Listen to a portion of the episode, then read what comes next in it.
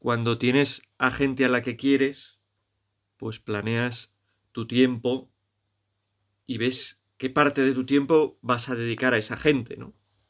No sé, igual lo habréis comprobado o lo comprobaréis, ¿no? Pues eh, si tenéis novia, pues uno piensa, estas horas tengo clase, estas horas tengo no sé qué, pero este rato al día pues voy a estar con ella o le voy a llamar o el fin de semana, uno se organiza el tiempo que va a compartir con ella, ¿no? Igual que unos padres organizan el tiempo que van a pasar con sus hijos, unos esposos el tiempo que van a pasar juntos, ¿no? Miran qué es lo que tienen en su día y hacen un plan para ver qué tiempo van a dedicar a esas personas que les importan, ¿no? Y nosotros también, ¿no? ¿Qué tiempo vamos a dedicar, pues eso, a nuestros amigos, a nuestros hermanos, a lo que sea, ¿no? Igual no lo hacemos muy conscientemente, pero sí sabemos que tenemos que dedicarles tiempo. Y si no les dedicamos tiempo, pues nos damos cuenta y nos sentimos mal. estoy mal en casa, ¿no? Casi no estoy en casa, casi no hablo con mi padre, con mi madre. Pues la persona más importante, sin duda, para un cristiano es Dios, ¿no? Y tenemos también que tener un plan para saber el tiempo que vamos a dedicarle. Si queremos a alguien, tenemos que dedicarle tiempo. Si no, no le querremos realmente. Irá perdiéndose poco a poco la fuerza de ese amor. Y eso es lo que se llama plan de vida, ¿no? Ese tiempo que dedicamos para Dios, que se lo dedicamos pues rezando diversas cosas, ¿no? Rezando el rosario, haciendo oración, haciendo lectura, yendo a misa, bueno, diversas cosas que cada uno en su vida se pondrá, dependiendo también de sus capacidades, de su edad, de lo que considere que es oportuno rezar. Esto es el plan de vida, ¿no? Los actos de piedad que uno tiene a lo largo del día para mostrarle a Jesús que le quiere, para corresponder a ese amor de Dios, Y también como buscando decirle a Dios, mira, aquí estoy, ¿no? soy una cosa pobre, ¿no? a veces te quiero poco, a veces no estoy muy atento, pero me gustaría quererte más, ¿no? y por eso me abro a ti y me pongo en disposición de estar cerca de ti, que es lo que hacemos cuando rezamos.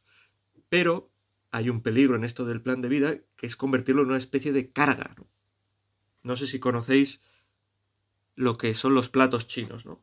Eso es un palo vertical sobre el que se pone un plato girando, ¿no?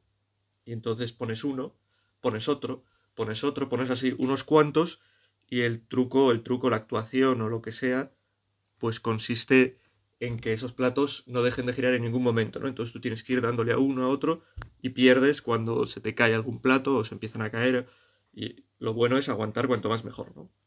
Pues el plan de vida no es esto, ¿no? No es yo tengo, venga, rosario, misa, lectura, no sé qué, no sé cuántos, tengo que mantenerlo, que no se caiga, y vivirlo, vivir el plan de vida un poco como eso, ¿no? Como una carga que tengo que mantener, que ahí, que se me va, que rezo esto pero no llego a lo otro.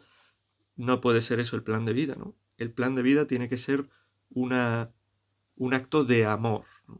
Y cometeremos un error si nuestro plan de vida no se basa en nuestro amor a Dios y en nuestro deseo de verdad de estar con Él, ¿no? Es verdad que a veces habrá que hacer un poco de esfuerzo, ¿no? Porque a veces la pereza nos puede, ¿no? Y para las cosas buenas muchas veces la pereza es un freno, ¿no? Pero no podemos basar nuestro plan de vida simplemente en hacer unas cosas porque tengo que cumplirlas, ¿no? Y tiene que haber de fondo un deseo verdadero de encontrarme más con Dios, un deseo verdadero de profundizar en mi relación con el Señor.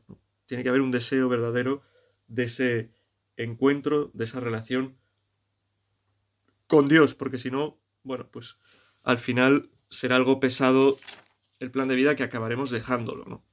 Está muy bien cuando Jesús se pierde en el templo y sus padres le buscan, José, María y José, y lo encuentran y Jesús les dice, ¿no sabíais por qué me buscabais? ¿No sabíais que yo debía estar en las cosas de mi Padre?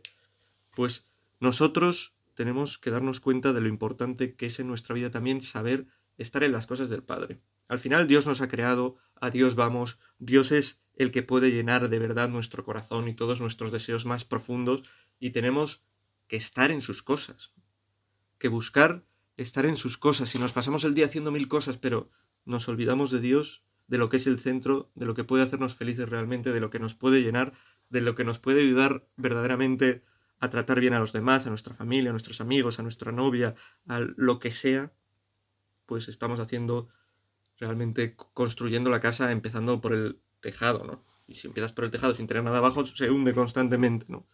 Por eso, la casa que es nuestra vida, tenemos que construirla sobre la base firme de una relación viva con Dios. Y una relación viva con Dios que se muestra en el día a día, en esos actos de piedad que hacemos, en ese plan de vida. Y como digo, sin excesos. Venga, voy a hacer mogollón de cosas. Al final no haces nada. Si no rezas, empieza por rezar un poquito. Ponte algo sencillo, pero que todos los días cumplas. Algunos días te costará más y otros menos, ¿no? Pero no te pongas, venga, voy a rezar tres rosarios. Voy a ir no solo una vez a misa, sino dos por si acaso. Voy a... No, con cabeza. Dice San José María, que era un santo que proponía ¿no? constantemente el plan de vida a aquellos que le seguían. Tampoco te olvides que lo importante no es hacer muchas cosas. Limítate con generosidad a aquellas que puedas, aquellas que puedas, cumplir cada jornada, con ganas o sin ganas. Estas prácticas te llevarán, casi sin darte cuenta, a la oración contemplativa.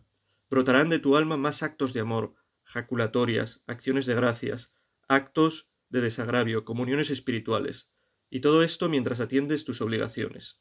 Al descolgar un teléfono, al subir a un medio de transporte, al abrir o cerrar una puerta, bueno, sigue diciendo cosas cotidianas. En definitiva, en medio de nuestro día a día, mirar, volvernos al Padre, ¿no? volvernos a Dios, de quien procede todo lo bueno que hay en nosotros, quien puede darnos todo lo que queremos, todo lo que necesitamos, perdón, volvernos a Él y decirle, aquí estoy, Señor, ¿no? me pongo a tu disposición, ¿no? me da un poco de pereza, me cuesta más, me cuesta menos, pero quiero realmente encontrarme contigo y por eso quiero cuidar un plan de vida.